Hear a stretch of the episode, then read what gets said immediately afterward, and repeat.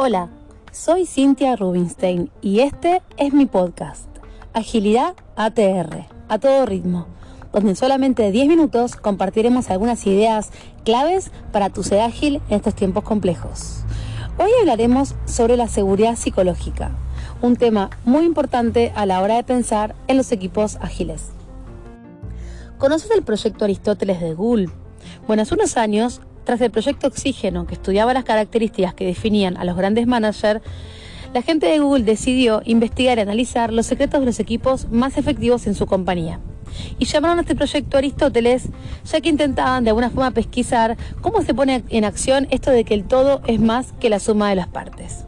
Por eso Google invitó a su proyecto a estadísticas, psicólogos, eh, sociólogos, ingenieros, para bucear en los equipos y analizar más de 180 equipos de Google, hacer un montón de entrevistas y analizar 250 atributos durante dos años para ver cuáles eran los más significativos.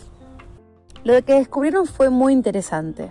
En los equipos de mayor performance no era tan significativo lo que cada uno, lo individual, las capacidades individuales, sino cuestiones vinculadas con cómo los colaboradores y el equipo entendían el impacto y la contribución de su trabajo a los objetivos organizacionales. Se descubrió que cuando esto sucedía, los colaboradores se hacían cargo, es decir, se responsabilizaban por sus compromisos y principalmente estaban seguros de que podían contar los unos con los otros para hacer su trabajo en tiempo y forma. También detectaron que es importante que los miembros del equipo encuentren un propósito, un para qué, que sea claro y compartido, entendiendo claramente qué se espera de ellos y cuáles son las consecuencias de su performance. Pero el factor más influyente en los equipos más efectivos se llama seguridad psicológica y es la creencia de que el equipo es un lugar seguro para correr riesgos. Esto implica la certeza de que nadie en el equipo avergonzará o castigará a nadie por admitir un error, hacer una pregunta, ofrecer una idea, incluso si esta a priori pareciera no aplicable, no valiosa o irrealizable. Y como este podcast se trata de agilidad y quisiera que resuenen con la importancia clave de este tema, es que hoy vamos a entender por qué en los complejos eh, contextos que hoy vivimos es muy importante que los equipos tengan seguridad psicológica. Cuando hablamos de agilidad, el mindset de la agilidad nos va a invitar a desarrollar eh, una mirada sobre la adaptabilidad y ponerla sobre la predictibilidad. Esto incluye la idea de asumir que no tenemos recetas mágicas ni un checklist para enfrentar los desafíos que nos rodean, sino que tenemos que asumir que hay mucho que sabemos, hay mucho que no sabemos, pero además hay mucho que ni siquiera sabemos que no sabemos. Entonces ahí es donde necesitamos fundamentalmente que el equipo tenga seguridad psicológica, es decir, sienta que el equipo es un espacio seguro donde está habilitada la posibilidad de correr riesgos. ¿Cómo es posible activar un mindset como este, asumir mi, humildad intelectual, donde pueda explicar y accionar sabiendo que hay mucho que no sé y mucho que ni siquiera sé que no sé, si alguien me va a juzgar por eso? ¿Cómo voy a poder activar este mindset de adaptabilidad cuando del otro lado aparece el cinismo, la crítica, el perfeccionismo, vestido de profesionalismo, la culpa y hasta la vergüenza? Si un equipo no es un lugar seguro, presentar una idea innovadora, una postura diversa a la mayoría o incluso una opinión es casi como inmolarse. Sin embargo, en equipos seguros podremos activar este mindset de principiante, sostener que frente a la incertidumbre hacer y equivocarse es aprender y además esa acción aporta luz y da información sobre lo que no funciona, achicándose de este modo la cantidad de incertidumbre que manejamos, aprendiendo hacia dónde nos movemos para seguir experimentando y accionando y así aportar valor de forma temprana. Con esta misma lógica, y respecto a esto último, el equipo que no posea seguridad psicológica difícilmente pueda adoptar decisiones que racionalmente no parezcan perfectas a priori.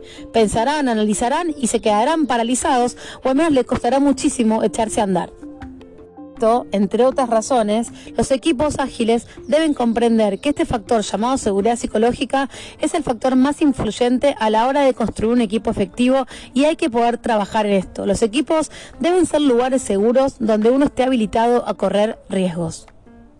Recuerdo un libro de Brin Brown eh, sobre liderazgo llamado Dare to Lead, donde ella se mete justamente con el miedo, ubicando esta emoción en el núcleo de muchísimos de los conflictos en los equipos culturales y de las organizaciones en la actualidad.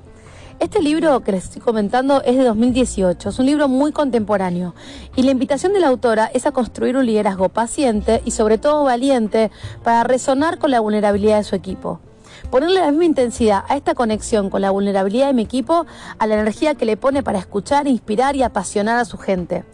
Porque los líderes, según la autora, deben ser valientes y tienen que entender además que esa valentía es contagiosa. Por lo tanto, la seguridad psicológica y la agilidad también necesitan de esta valentía que ella nombra en este libro. se los recomiendo, por supuesto.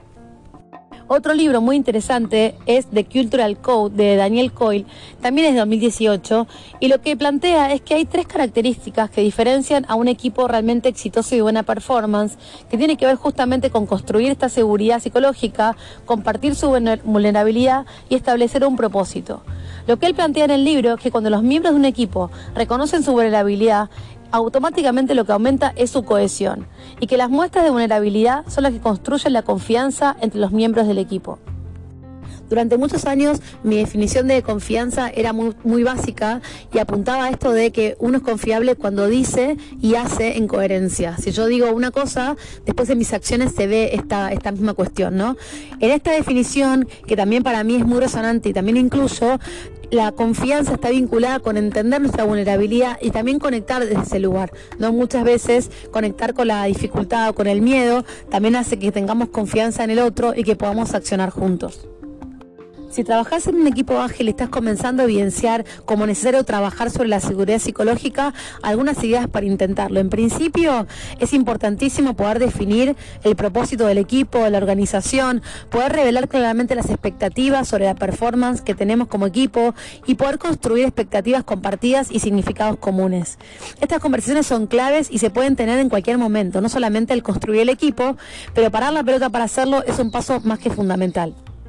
También es importante lograr generar espacios donde la pregunta poderosa sea presente, trabajar sobre evidenciar el impacto de la humildad intelectual y también facilitar conversaciones al respecto. En ambos casos, tanto en la construcción de propósitos como en generar espacios donde hagamos preguntas y podamos conversar sobre nuestra dificultad y nuestra vulnerabilidad, el uso de estructuras liberadoras en ambos casos es algo que realmente recomiendo enfáticamente. Trabajar sobre el error, el aprendizaje continuo y también tener una mente de principiante.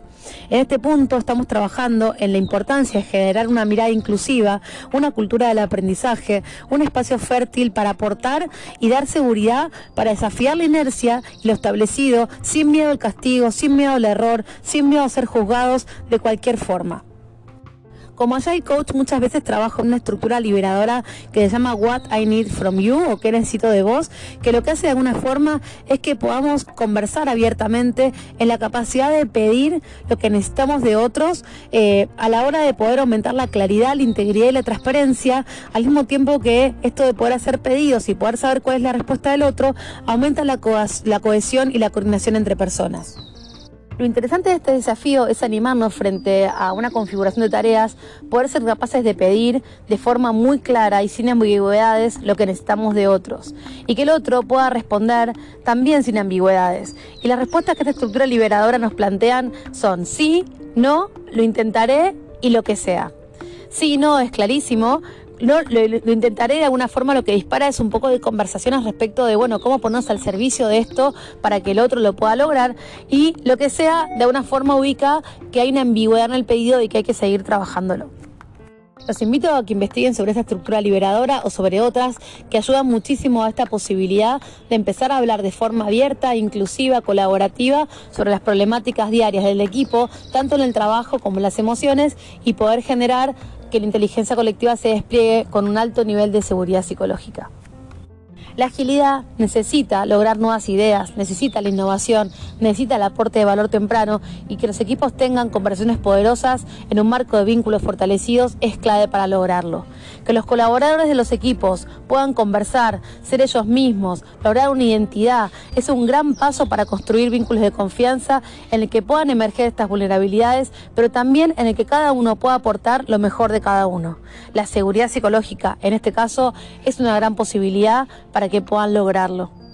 Si te gustó este podcast, te invito a que puedas compartirlo con quien quieras, quien esté atravesando actualmente dificultades respecto a este tema o quien esté empezando a configurar la oportunidad de un equipo ágil para empezar a, entender cómo estas eh, son claves para lograr que el equipo pueda avanzar y pueda fluir en un entorno de alta complejidad. Espero que te haya gustado este podcast y nos vemos en el próximo. Muchísimas gracias.